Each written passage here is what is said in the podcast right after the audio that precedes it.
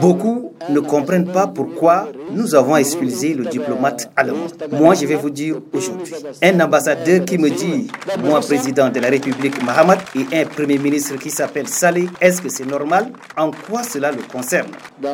Le général Mohamed Idriss Déby, président de la transition, chef de l'État, il ne s'arrête pas là. Un ambassadeur, il premier ministre.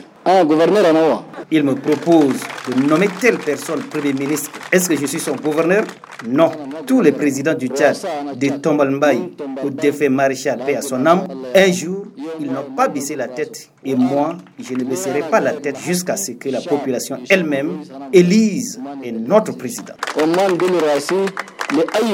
Le général 5 étoiles qualifie ces propositions d'ingérence d'une main extérieure qui cherche à diviser les Tchadiens en complicité avec certains politiciens. Une déclaration qui a fait réagir le vice-président chargé des questions de gouvernance et réforme du Parti des transformateurs en exil, Dr Sitak Yumbatina Beni. L'ambassadeur n'a fait que rappeler ce que les hommes politiques, la société civile et les hommes de bonne volonté, que ce soit tchadiens ou africains ou panafricanistes, continuent à rappeler qu'il faut au Tchad une vraie gouvernance et qu'il faut qu'il y ait, n'est-ce pas, les mots inclusion dans la gestion actuelle de la transition et que cette transition qui a été construite, n'est-ce pas, sur le mensonge, sur la violence, devrait, n'est-ce pas, se conformer aux règles minimales du respect des droits humains et des libertés fondamentales. Quoi de normal que de dire cela? Donc aujourd'hui, il est incapable de gérer le Tchad et donc il cherche des boucs émissaires. David Boukar Diban de l'opposition modérée et membre du cadre national de concertation des partis politiques estime que la position du diplomate allemand est une ingérence dans la politique tchadienne qui risque de réveiller les démons de la guerre. Nous, nous ne voulons pas que les gens nous poussent à la division. Nos partenaires devraient nous aider à nous rapprocher. Aujourd'hui, nous sommes en transition. Nous espérons qu'au terme de la transition, nous irons aux élections libres et transparentes où tout le monde pourra postuler. Donc, euh, si effectivement les diplomates avaient dit ça, il a péché. Le conseiller national, Maître Théophile Bongoro, déplore la forme et le fond de la déclaration du président de la République. Nous sommes dans une période où on a besoin de nos amis. Est-ce que le président avait-il besoin, dans sa tournée